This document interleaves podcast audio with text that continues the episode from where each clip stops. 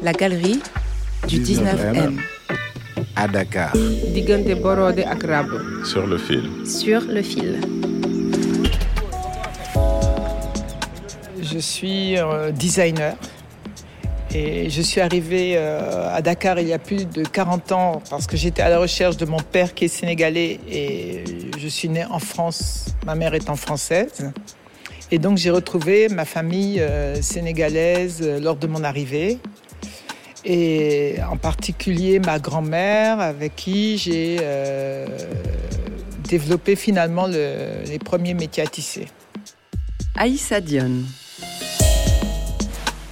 En arrivant au Sénégal, euh, je me suis installée pendant six ans euh, sur l'île de Gorée.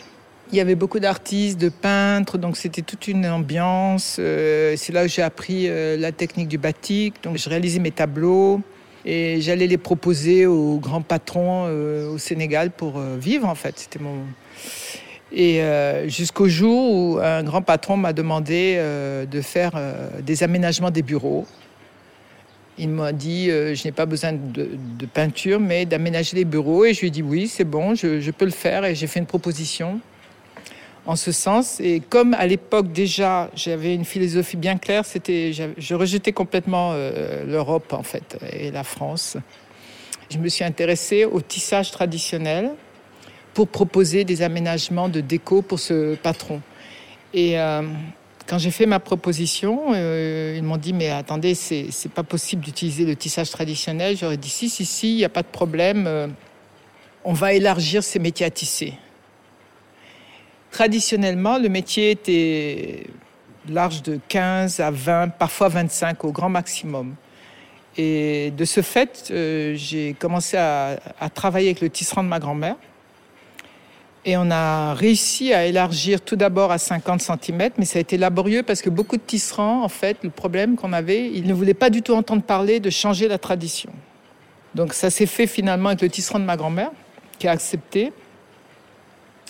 Et à partir de là, on a été jusqu'à 70, 80, 90. Et arrivé là, on ne pouvait pas aller plus loin parce que physiquement, c'était impossible.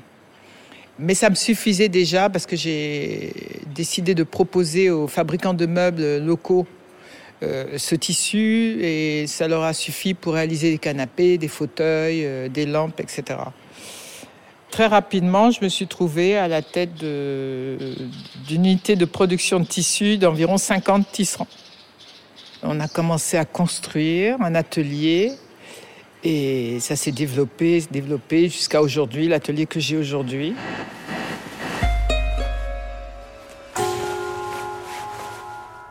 Il est vrai que le tissage traditionnel est exclusivement masculin.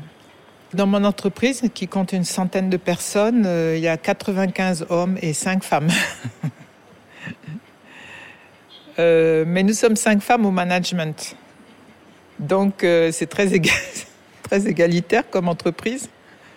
Cela dit, euh, si on considère d'un point de vue global, pas seulement le Sénégal, mais euh, l'Afrique de l'Ouest, il, y a au Burkina Faso beaucoup de femmes qui tissent. Mais le concept a été importé par les missionnaires. Et euh, certains types de tissage sont exclusivement masculins. On peut dire qu'il y a une répartition, c'est-à-dire que les hommes cultivent, les femmes filent le coton, et les hommes tissent, et les femmes font le commerce du textile. Donc c'est euh, assez équilibré au finish. Donc ça tombait bien parce que j'ai des tisserands, je travaille avec mes tisserands et donc je fais le commerce en quelque sorte. Donc c'est un schéma presque traditionnel qu'on applique dans, une unité contemporaine.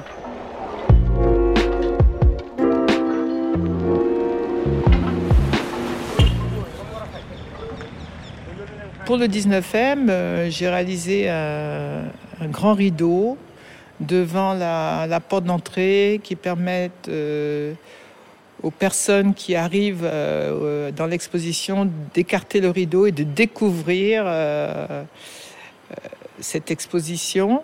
Et j'ai voulu le réaliser avec différentes techniques qui, textiles de, qui se trouvent au sein de mon atelier.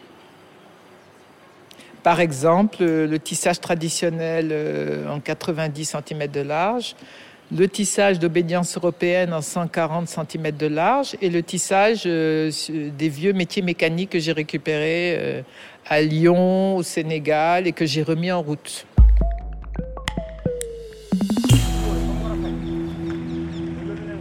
Au fil des années, à force de participer, de travailler avec des, décorateurs, on a commencé à travailler également le bois.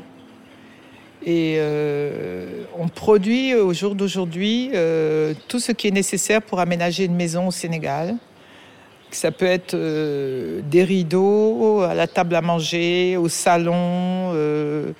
et en fait, à l'intérieur de l'entreprise, il y a une centaine de personnes qui travaillent, dont environ six ou sept activités différentes qui se rejoignent toutes pour former un produit made in Sénégal complet.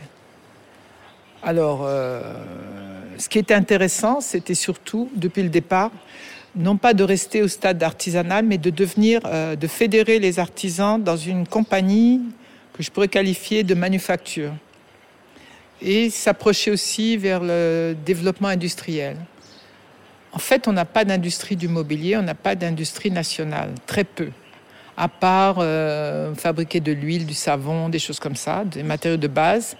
Mais on n'a absolument pas euh, d'industrie un peu d'un niveau un peu plus élevé qui permette de produire des, ce que nous importons tous les jours en masse, que ce soit le textile ou le mobilier. Donc je travaille vraiment pour la relance de la production nationale de textile et de fabrication de meubles.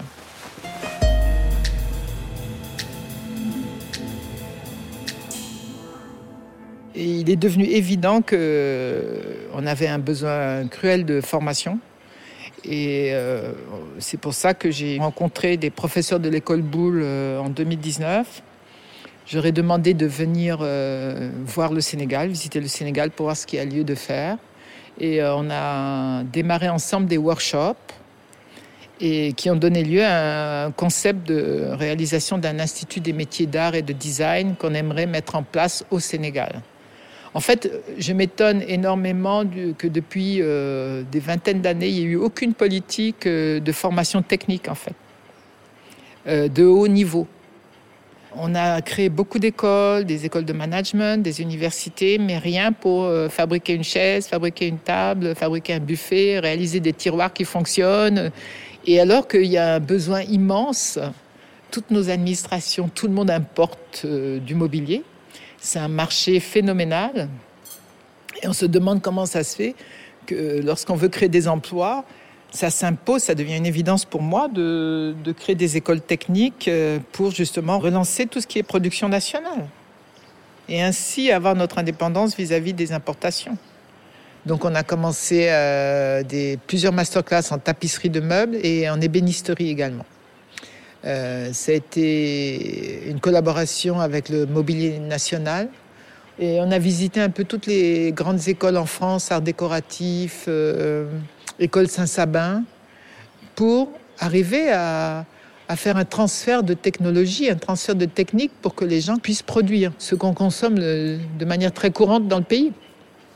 Moi, j'entends euh, prouver par la construction de cette entreprise de manière euh, active et efficace et qu'on peut observer avec les yeux, pas seulement d'en parler, euh, qu'on peut produire nationalement des, des, produits de qualité et qu'on peut occuper une part dans le marché international et que ce modèle-là peut être répliqué dans les autres pays d'Afrique de l'Ouest et d'Afrique aussi parce qu'il y a des tas de ressources, il y a beaucoup de fibres, il y a beaucoup de bois, il y a beaucoup de coton, il y a beaucoup de tout.